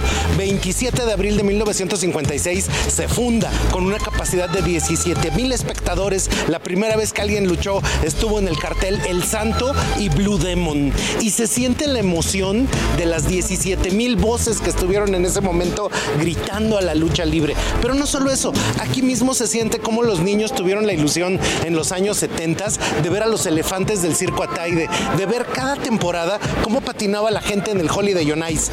La Arena México es el lugar donde han cantado desde Luis Miguel, Juan Gabriel, donde ha habido todo tipo de manifestaciones. En 1968 en la Olimpiada, aquí fueron las finales de boxeo, dos medallas de oro para México. Y precisamente por eso, hoy que cumple 65 años, es la sede de algo que es profundamente querido para México y que es parte de nuestra historia cultural y por supuesto de lo que nos hace palpitar y nos hace estar vivos, la lucha libre. Y para saber más de todo lo que ha pasado en esta arena, estamos con la presencia señora del maestro Tony Salazar. Pues mira, aquí estamos para festejar estos 65 años de la monumental Arena México. Es que era sentir los gritos de los 17 mil espectadores con emoción para usted. Yo cuando hice mi aparición por primera vez aquí en Arena México, el salir al, al pasillo, porque no había pasarela antes, era un pasillo normal, el salir y ver el monstruo de 7 mil cabezas es como choquearte y no saber qué hacer, ¿no? Pero una vez que pisas el ring, se te olvida todo y vas a lo que vas. Hay nuevos luchadores. ¿Cómo están llegando las nuevas generaciones a conocer este arte, este espectáculo, este deporte? Porque yo creo que la lucha libre ha evolucionado para bien. ¿Por qué? La lucha libre actual es la mejor. La lucha libre es mágica. Cuando ustedes vengan por primera vez a la lucha libre, no van a volver a salir de la Arena México. Lucha libre que ha provocado que existan locales legendarios como la Cafetería El Cuadrilátero en Luis Moya 73, local 4. En la fotografía, en México, Lourdes Grobet ha explorado todo lo que es la vida de los luchadores, sus ritos, su mítica, pero al mismo tiempo en el mundo, esta extraordinaria fotografía de Mario Testino, de dos luchadores que son una especie de Blue Demon, lo está llevando al terreno de la moda. Y eso mismo lo ha hecho David LaChapelle en editoriales fascinantes, en la revista Interview, en todo tipo de diseñadores, desde Walter von Beirendonck hasta, por supuesto, a la mexicana Bárbara Sánchez Kane, que están explorando este tipo de lenguajes y todo tipo de objeto de diseño que recuerda cómo la lucha se ha metido en nuestras vidas y en nuestros corazones. Estamos aquí con Guadalupe Cortés, la reina del cuadrilátero. Y precisamente ella nos va a enseñar qué es esto que está aquí. Es la gladiador. ¿Y esto qué es? Esa es una torta gladiador que te la vas a comer tú solito en 15 minutos. Es la especialidad de la casa. Se conjunta toda la emoción, pero también la maestría, el ensayo y la perfección técnica es la lucha libre. Y por eso ha sido el motivo de influencia en el que todas las artes, el diseño gráfico, el diseño industrial, la fotografía y la moda han tomado inspiración durante los siglos XX y por supuesto en el XXI. Y eso la convierte en algo que siempre va a estar en tendencia, por lo que siempre decimos, métele la Wilson, métele la Nelson, haz la quebradora y el tirabuzón, quítate el candado, pícale los ojos, jálale los pelos, sácalo del ring. La quebradora y el tirabuzón. ¡Qué rolón! ¡Qué rolón! Es una maravilla. Oigan, y ustedes han recorrido pues todo el mundo, yo creo, ¿no? Esta canción es algo clásico en las fiestas. y algo claro. Clásico que siempre va involucrado el luchador.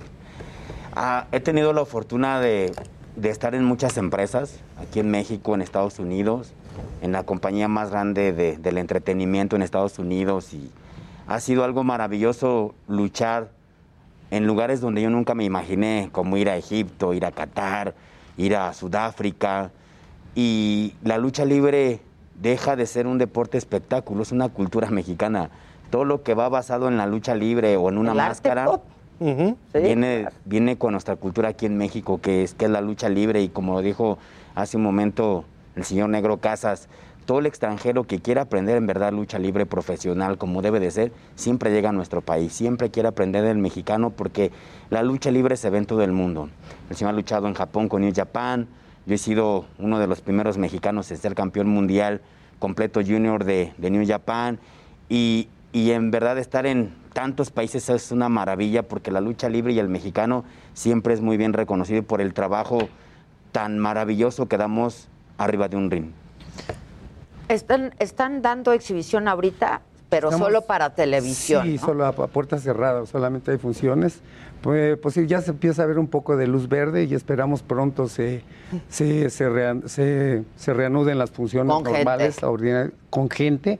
Obviamente las extrañamos mucho, pero el luchador verdadero disfrutamos la lucha libre eh, en cualquier momento. O sea, obviamente la gente es muy importante. Pues la energía. Sí, es muy importante, los gritos, las rayadas y todo eso, pero, pero pronto vamos a llegar a eso y este y esperamos contar con su presencia, igual que la gente este Pero por lo pronto hogares. que lo sigan en Sí, televisión. nos pueden ver en las diferentes, este, en las diferentes páginas de YouTube. Hay ah, funciones del Consejo Mundial de Lucha Libre a puerta cerrada.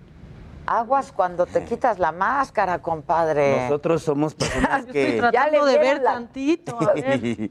Nosotros somos personas muy bien preparadas para trabajar con gente o sin gente. Nosotros, o yo en lo personal, cuando me subo a un escenario y sé que no hay público, regreso mis años cuando yo empecé en luchas de regalo, cuando la gente va entrando y tú estás partiéndote el alma arriba de un ring para demostrar a la gente que voltea a verte para que vea lo que estás haciendo arriba de un ring. Yo regreso ese tiempo y empiezo a trabajar, pero hay algo muy importante que dice el negro que el público es un factor muy importante. Necesitas la energía de esa Pues gente. ojalá muy pronto, ¿no? Y ojalá den muy luz pronto. verde ya. Muchas gracias. Gracias a los Muchas dos. ¿Cómo está tu esposa? Gracias, Gus. Gracias, Está Adela. Gracias. fuerte. Está fuertísima. Estuvo en saga también. No sabes Sí. cómo está. Yo soy todo un mandilón. Muy bien, te conviene. Eso. Felicidades No, y buen día, felicidades oye. a todos. No, Muchas gracias No, muchas gracias por la invitación. Regresamos luego de una pausa. Hay mucho más todavía. Me lo dijo Adela. No se vaya.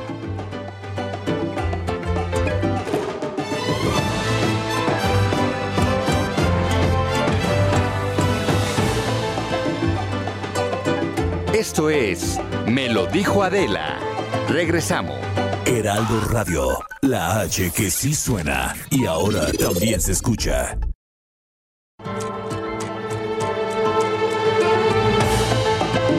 Continuamos en Me lo dijo Adela.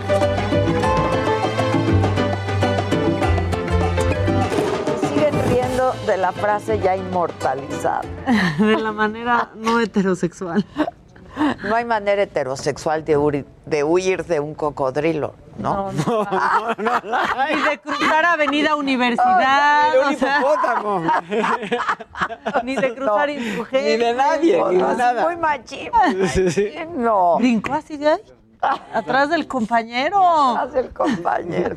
Esa fue la frase que se aventó la maca. Fue la frase, esa fue mi frase de hoy. Ni de cocinar un ¿Y pastel. witty o Sí, no? súper witty. Súper witty Witty. la maca. Sometimes. Por eso estás en la tele. Oye, Por suerte. no, no, no, no, no, no, perdona. Porque ya estaba antes en la tele y... Cuando era tan witty. Pero no se me notaba, fíjate. no, es no, una no, plática no. que ya se ha tenido. Discúlpenme, yo tengo visión, ¿eh? supuesto. ¿Qué tal? Un día le dije a Adela el jueves pasado, yo antes no hacía eso y me decía, ya sé.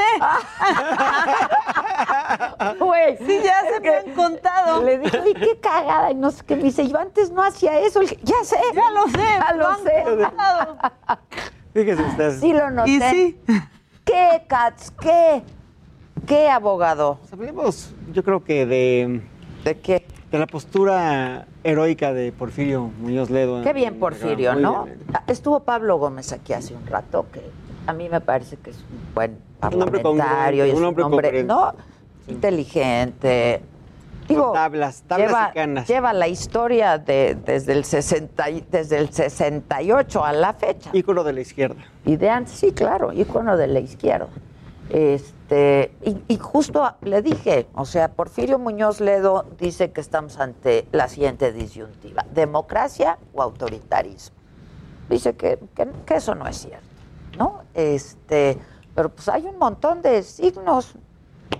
Pues mira, yo creo que, que el sentir de Porfirio lo tenemos la mayoría de los mexicanos que no están afines a todo lo que dice el presidente, pero me acordé, no nada más me gustó lo que dijo, sino me gustó cómo presentaron lo que dijo, que la, la sensación es que fue un momento histórico, heroico.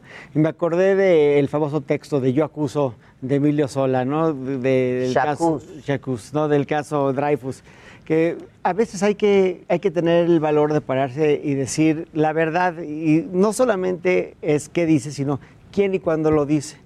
Y la elocuencia de Porfirio, fíjate que yo creo que vamos a recordar siempre a Porfirio por su elocuencia, ¿no? Fue muy elocuente, fue muy elocuente y al final dejó a la bancada de Morena sin palabras. Muy porque mal él- parados, la Muy mal parados, muy mal parados. Y yo creo que salieron con la cara llena de vergüenza. Y ese último momento cuando se para Nacho Mier con todos los demás y le dice, entre la justicia y la ley escogemos la justicia, estoy parafraseando dijo en otras palabras, fue un momento... fue- Lo volvió a decir ayer porque lo entrevisté. Pues un jitomatazo muy Mier, y lo pobre. volvió a decir. Pues un jitomatazo muy pobre, porque pues la justicia no puede ser el árbitro de una persona, ¿no? Por eso tenemos las leyes y todos sabemos cuando las leyes no son injustas las cambiamos y las litigamos, pero estamos dentro de unas reglas que no tienen nada que ver con la justicia. O sea, el querer ampliar el mandato del ministro no tiene nada que ver con un tema de derechos humanos ni de la percepción de justicia, con lo que tiene que ver es con cambiar las reglas fuera del marco constitucional. Me parece que el momento de Porfirio fue histórico y también me imagino que le ha de calar el presidente, porque que Porfirio, que fue, pues ha sido su aliado en todas, sí, sí, sí, se conocen muy bien, ¿no? Se le ponga tan, tan rudo, es ser una cosa muy difícil. Sí, sí, sí. Oye, ¿y lo de el diputado este? Mira, la, me, me llevo dos cosas básicamente. ¿no? Lo primero es que es increíble que, un, que podamos tener un depredador sexual funcionando de una forma tan eficiente en la comisión de sus delitos en contra de personas sumamente vulnerables durante tanto tiempo, porque la única razón por que la agarraron es porque salió la víctima del cuarto del hotel, si no hubiera sido Claro, claro. uno más, ¿no? Sea. O sea, o sea, ya no había nada que hacer. Lo que sí veo es que es sumamente importante que mi teléfono está en rebeldía, perdón. Está vibrando. está vibrando, sí. Diles que ahorita. Deje, si hay, Sí. ¿por qué? Le vibra y se lo pone en la entrepierna. Me da, me da miedo que haga ruido. Me da miedo que Si haga quieres ruido. te marco, ¿eh? ¿Qué pasó? Ya, ve cómo empezamos a platicar. Qué horror, ¿eh? Ya déjese ya. Bueno, y Entonces, este, pero por otro lado, vemos que este delito es un delito que toca fibras muy sensibles en la sociedad mexicana. El partido lo abandonó de inmediato, cosa que aplaudo muchísimo. Oye, pero Nacho Mier diciendo que lo que haga en su tiempo libre. No, bueno, Su vida privada. ¿no? Pero. Nacho Mier, Qué- yo creo que hablaba por qué- Nacho Mier. Yo creo que eso Híjoles, fue qué un- desafortunado. un, un paso en falso terrible Nacho Mier, pero el partido sí lo dejó, el partido sí lo abandonó. Hasta que el desafuero, pues mira, yo creo que no hay otra más que desaforarlo, pero tampoco se me va la vida en que lo desafueren porque pues, se va a acabar su periodo, que ya se vence en un año, y el momento que termine el cargo, termina el fuero y van a poder proceder con estos cargos. Y aparte hay varios cargos, porque tengo entendido que hay uno en Puebla que creo que la descripción de ese delito, no, según lo que he leído, no es de abuso, sino es de violación, que el abuso sexual y la violación son dos son tipos totalmente distintos, ¿no? Aunque los dos tienen prisión preventiva conforme a la, reforma constitucional, sí lo veo muy bien. Entonces, pues te- terrible, terrible, terrible. Me gustaría ver que los partidos brincaran de esa forma cuando los acusan de otros delitos que son tal vez menos aparatosos, porque no podemos tener delincuentes afiliados a ningún partido, pero sí veo que el caso de Saúl Huerta es un caso que es realmente apabullante, brincó en su momento, independientemente de lo que diga Nacho Mier, y sí me parece que es, no, no hay de otra, o sea, le tienen que aventar Toda, toda la fuerza de la la ley. fuerza de la ley, Toda la claro. fuerza de la ley. Oye, este, lo de lo de Félix Salgado Macedonio ya se define hoy también, ¿no? Sí, siento, siento que le va a ir muy bien a Félix Salgado Macedonio. Mi corazón de madre que late y ¿Qué late dice fuerte. mi corazón de madre? Sí, sí, sí. Yo creo que ¿Le van a le van a dar la candidatura? Mira, el, mi feeling es que el, el, el magistrado Vargas no tiene alternativas más que hacer lo que quiere la presidencia. Ya lo hemos hablado aquí en el pasado, trae una investigación en la UIF. Le, entregaron el trife a una persona sumamente vulnerable, sumamente vulnerable, y que tiene que jugar en esta partida con el Ejecutivo. Entonces, pues sea lo que va a acabar siendo lo que quiera el Ejecutivo hoy o mañana. En el caso, o sea, se vienen los tiempos encima. Entonces yo veo muy difícil que no le den este por su lado a Félix, pero ya veremos. Híjoles. Híjoles. Es que, a ver, ¿cómo puedes entregarle la, la, presidencia del TRIFE a una persona que tiene una investigación por lavado de, de dinero en este gobierno? No, no es independiente, o sea, no, hay cosas más, más, más importantes, más relevantes en su vida que la candidatura de Félix Salgado Macedonio. pues, cualquier decisión no que se le va la vida no se le va por la, la, candidatura de Félix Salgado Macedón. Pues, pues, está comprometidísima su decisión. Debería de él ya haber renunciado al cargo desde hace mucho tiempo. Y yo siempre dije, no, no renuncia o porque no quiere o porque no lo deja. Oye, Katz, y ustedes los abogados, ¿no? Este, ¿Cómo están viendo todo esto que ha pasado con, con Saldívar?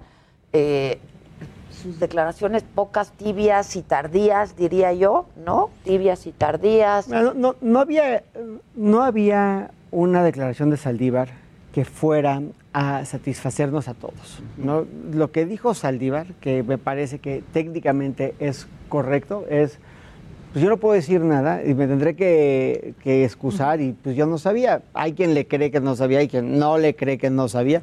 Este, es, un, es un tema muy delicado, pero lo que sí creo es que la constante es la erosión al Estado de Derecho, que vemos de minuto a minuto. Nunca hemos tenido un sexenio donde han existido tantos pronunciamientos tan uniformes en contra del actuar del gobierno. Llámese el tema del aeropuerto, el tema de Constellation Brands, este, el tema de Saldívar, las leyes de extinción de dominio.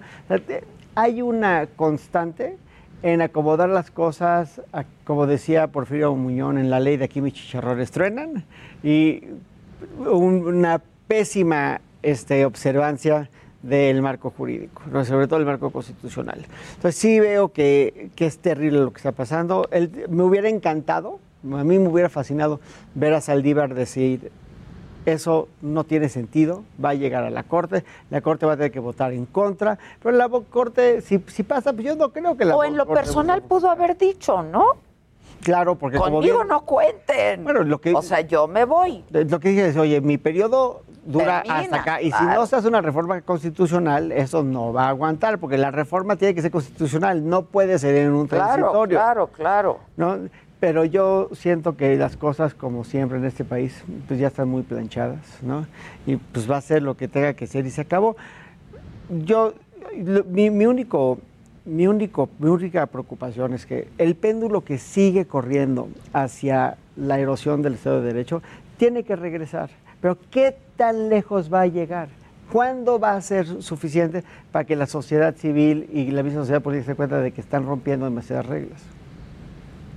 Y no lo digo yo. pues, qué delicado, ¿no? Y no lo digo yo, eh, tengo los pronunciamientos de todos los colegios, todos los Es lo que te digo, pronunciamientos de los mismos magistrados, o sea, hay uniformidad. O sea, no puede ser, que es como el chiste de borrachito del periférico, ¿no? Que dice que oye en el radio que va un borracho en sitio contrario y dice, uno, no mames, son un chingo, ¿no?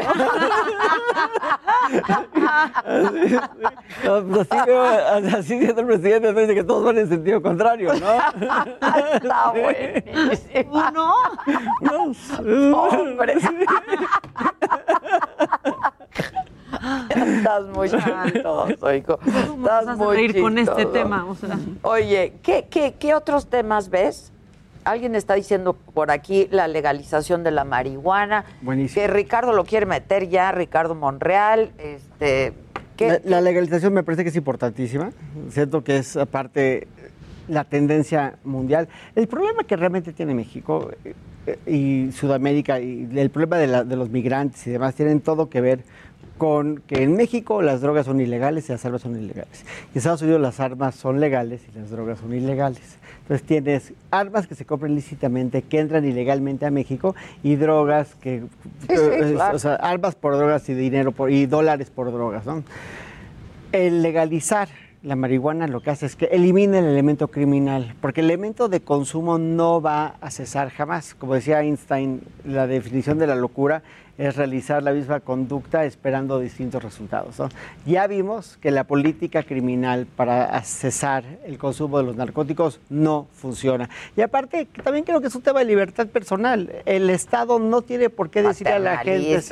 El Estado no tiene por qué decirle a la gente que puede o no fumar marihuana, ¿no? No, no hace sentido. Es una legislación de modé. Cayó el león, perdón. No, es de, es de tu Así como si teléfono se y mi cayera león. una lámpara. De allá Sí. arriba. De tu teléfono y mi león. Entonces, eh, creo que eso es importantísimo, creo que ese es un cambio, pero es un cambio que tiene que ser bilateral. En Estados Unidos tienen que limitar Y continental, en buena medida, ¿eh? Continental. Continental, sin duda. Y de nada va a ser, o sea, una parte del problema es eliminar el elemento criminal para que dejen de entrar este, armas a México y a Centroamérica. Y otra parte del problema es que efectivamente tarde o temprano se limite la venta de armas semiautomáticas en Estados Unidos. Y yo creo que tarde o temprano Pero tu vamos a a corazón de madre, ¿qué dice? Yo creo que en 20 años todas las drogas van a ser legales. Pero ¿y la marihuana? Yo creo que sí se va a legalizar. ¿Cuándo? Ya. ¿Ya? O sea, en este, en, en este, en este año, la legal- o sea, 21 o 22 máximo, se va a legalizar la marihuana. Pero aparte no tiene por qué no legalizarse. Si, si en Estados Unidos es legal consumir y comprar marihuana, no tiene por qué ser ilegal en México. No hace, no obedece. No hace sentido, no hace sentido. ¿no? El problema es que, eh, y esto siempre lo he dicho, no lo digo yo, lo decía Milton Friedman, el gran economista de Chicago, decía, la economía que se genera, la cantidad de dinero que se genera por la prohibición es enorme, cárceles, jueces, policías, helicópteros, armas, o sea, el soltar ese freno de mano, pues elimina Claro, toda mucho esa gasto, carga. mucho Claro. gasto y tal vez con la recaudación no se, comp- no se compensa. Ya. Este, dicen por aquí que si empezáramos a las 8 tendríamos más rating. No, Yo no, quiero no, no creo, yo no creo. La verdad, no creo. Yo me vengo a las 8, no te preocupes. Yo arranco a las 8, sí. ¿Tú sí. quieres arrancar a Yo las arranco a las 8? ocho. Hombre, porque Creo que a las 9 está ideal. a mí me está costando trabajo. Las 9, ahora imagínate a las 8. No. O sea, tú imagínate. Yo soy como el niño chiquito. Yo primero no me quiero dormir y después no me quiero despertar. Exacto. Son los problemas que se tienen Esos son los siempre. problemas Exacto. que yo tengo, claro, Dormir y claro. Después no me quiero ir y después no me quiero regresar. Exacto, igual que yo. Mm. Que dice alguien, me gustaría conocer la opinión de Cuauhtémoc Cárdenas en todo este asunto. A mí también. Deberíamos invitarlo, su. Este, ¿Qué más dice la gente? ¿Qué tienes por ahí? La gente está diciendo, Josué, ya despiértate, ¿Qué ya, pero ya estamos Josué? en todos lados, tampoco es problema de, de Josué. Dicen que hoy tu corazón de madre los está asustando y Qué les horror. está dando un poco Ay, de... Tu corazón de madre, güey. Tu corazón. ¿Ya te vacunaste? Ya, Qué bueno, la primera, qué bueno. ¿Cuál te pusiste? Pfizer. Pfizer. ¿Y te fue bien? Pues sí, o sea, nunca me he sentido bien, entonces no sabría, no sabría cómo distinguir. O sea, nuestro estado normal. Exacto. Nuestro estado O sea, habitual. siempre, siempre me siento mal, pero es no sé. precioso nuestro, nuestro saludo de Hilary. ¿Cómo estás? Hijo, o sea, ¿cómo estás tú? Sí. ¿No? Es como, claro, como decía Woody Allen, la vida se divide entre los miserables y los horribles. Entonces, Exacto. los miserables son todos y los horribles son, la horrible, son los ciegos. y así. Entonces, Exacto, Si eres miserable, miserables, si eres miserable, dale gracias a. Dios que solo eres miserable. Exacto. Pero ¿qué tal los que van por la vida feliz, feliz, feliz, Que, feliz? que te dicen que están bien, pero, o sea, de verdad están bien. ¿No? Porque te pregunto, ¿cómo estás? Dices bien por trámite y salir del paso, pero que están bien de verdad. ¿Qué pasa en el meme de la Chairistegui? ¿Lo A ver, tienes? aquí ya, ya puso, mira, aquí. A ver. Pero no, lo tenemos que pasar. Cuando tienes que saludar a fuerza. No, no, no, no. Es que La viste a la Chairistegui. Claro. No manches, qué Fenomenal. diversión. Genial. Mucho mejor que la versión original. Claro, No es como, es como. Diego Boneta y Luis Miguel, güey. Claro. Sí, ¿cuántos ya prefieren a Diego Boneta? Yo, yo, pues sí, claro, por supuesto. Este, marguanicen la legaliguana, dicen por aquí, que pasa en el meme, que no se escucha en Face. Y hablando- Josué, Hablando de Luis Miguel, ¿tú sabías que yo fui el abogado que llevé la, la negociación entre Luis Miguel y Michelle Salas para que conociera a Michelle a su papá? ¿Qué? No. Nos cayó la nota aquí. Cuenta, cuenta el chisme. En otra ocasión que tengamos más tiempo porque Tenemos es, un chisme, cuenta. es una versión corta, pero voy, voy a hacer la versión más corta, pero cuando yo conozco a Stephanie Salas, Stephanie me contrata para, para demandar a TV Notas porque me decías que están molestando a mi hija. Y digo, pues ¿por qué la molesta? Pues porque dicen que es hija de Luis Miguel. Entonces yo dije, no, pues, y es cierto, me dice, sí, sí, es cierto. Y paga pensión alimenticia, no, dije, pues ese es el asunto. ¡Claro! El asunto de la pensión alimenticia. Entonces, este... Tener un abogado así. Cerca, tener un abogado cerca. Entonces, contacto a la gente de la disquera, contacto al manager de Luis Miguel y consigo una cita, por fin, con Luis Miguel. Hacemos, bueno, nunca con Luis Miguel, sino con él, con, el- con un cuate que se llama Bill Sisblatt, que es un cuate fenomenal. De toda la experiencia, eso fue lo más padre. Conocerlo a él. A Bill Sisblat. Este cuate es, básicamente, es un cuate que trabajaba, trabajaba en KPMG en los 70s, se fue a una gira con los Rolling Stones y nunca regresó a KPMG y se convirtió en el manager de los Rolling Stones. Y era el manager... Brody a su manager. No, pues era, era como el contador, el que les llevaba la contabilidad de la gira. Y llevaba a YouTube, Rolling Stones, Sting, bla, bla, bla, todo el mundo. Y, Y Luis Miguel. Luis Miguel. Entonces, me acuerdo que pss, yo estaba empezando, ¿no? estaba yo bien chavito. Y llegué yo un día a su oficina y me acuerdo que tenía discos de oro en las paredes y, un- y unas masterpieces de arte en el piso. O sea, tenía como Basquiat y Schnabel. No. En una oficina, en una oficina en Nueva York, en Columbus Circle. Llegó y me dijo, este, me empezó a escuchar. Dijo, ¿cómo estás? ¿De qué se trata? Me escuchó, me dijo, ¿cuánto quieres? Le dije, es lo que quiero. O sea, porque se trataba de llegar a una negociación para, para equilibrar los gastos de Michelle en ese momento. La verdad es que Stephanie siempre fue una mujer muy, muy congruente, muy concreta, jamás este, pidió algo que no fue así. Pero sobre todo Michelle quería conocer a su papá y la relación estaba muy... Estaba fracturada, claro. no había relación. de ver un chorro de tiempo. Entonces, es que este cojín... A ver si no sales en el siguiente capítulo. No, esa parte, no, esa parte no la van a platicar. Pero se llevó a cabo la... La, La negociación. la negociación, todo- ¿Y el encuentro o qué? Nos fuimos a Los Ángeles. Me acuerdo que un día hicimos las pruebas para Michelle, al día siguiente las hicimos con Luis Miguel y la enfermera, saliendo de hacerle la prueba con Luis Miguel, me dijo, eran dos enfermeras, me acuerdo que me dijo, no necesitas una prueba. Sí, son Eran- iguales. No. Calcas. Y dos semanas después se conocieron. Salió la prueba positiva, dos semanas después se conocieron bien y en- iniciaron una súper relación. Y fue como que vi- el primer momento que hice algo más o menos relevante. Me estaba yo muy entusiasmado con esa experiencia. Está padre. Sí, Está padre. muy interesante. Pues sí, era como un caso muy público, ¿no? Era un caso muy público, era un caso, pero, pero siempre se manejó con una súper discreción. O sea, fuimos muy... Stephanie muy bien, eh, la verdad. Súper Sí, Stephanie se portó a la altura y también Michelle se portó a la altura, porque Michelle era una niña que ya había salido en la quien, ya había dicho, si soy hijo de Luis Miguel, no se traume, ¿no? De hecho, pero, pero fuera de eso, había tenido una relación muy...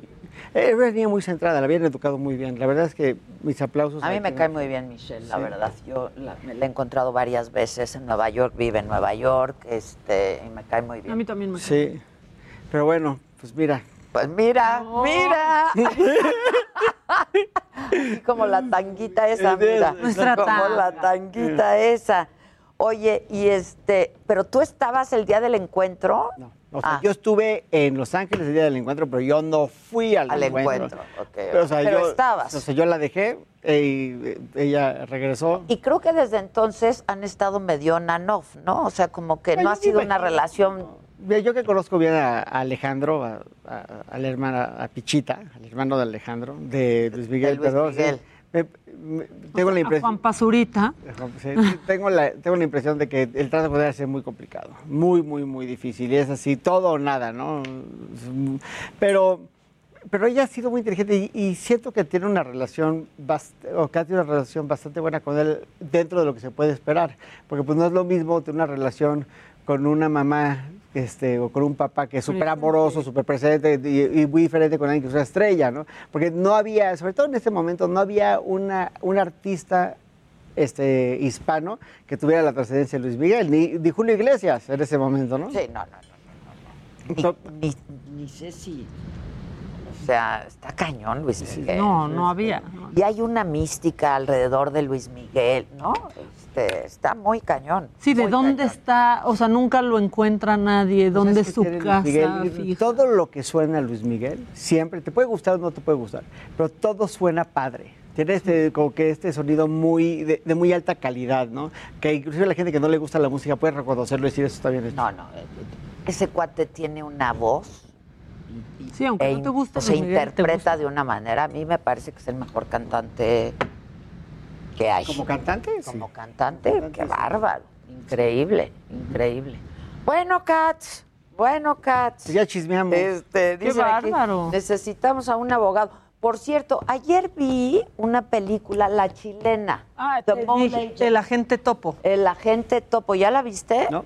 Uf. Que fue nominada, ¿no? Estuvo nominada en los Óscares, no sé. El mejor documental. Le ganó mi maestro el pulpo. Ajá. ¿Ya viste la de mi maestro? Me el quedé pulpo? dormida. ¿Tú ya viste algo? Ay, no me, atrapó. Pero el, el agente topo me, me hizo llorar, me hizo reír, amé a la gente. No, no, no, qué buena está. Me conmovió ¿Te muchísimo. gustaron los Óscares?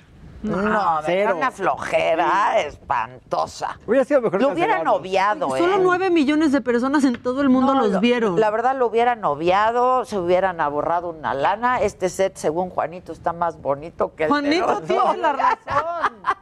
Qué horror.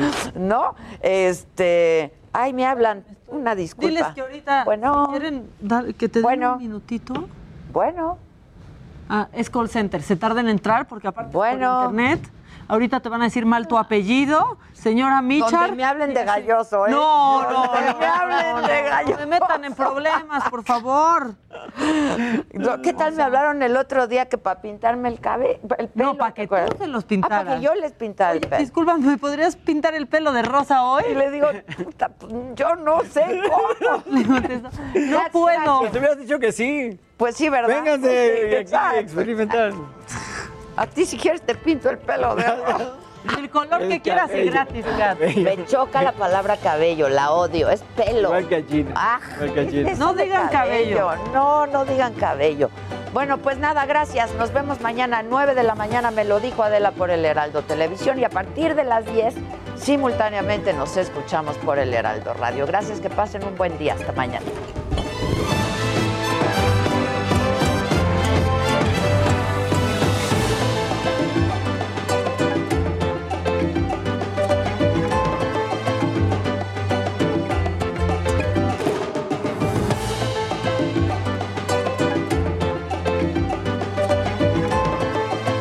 Heraldo Media Group presentó Me lo dijo Adela con Adela Micha.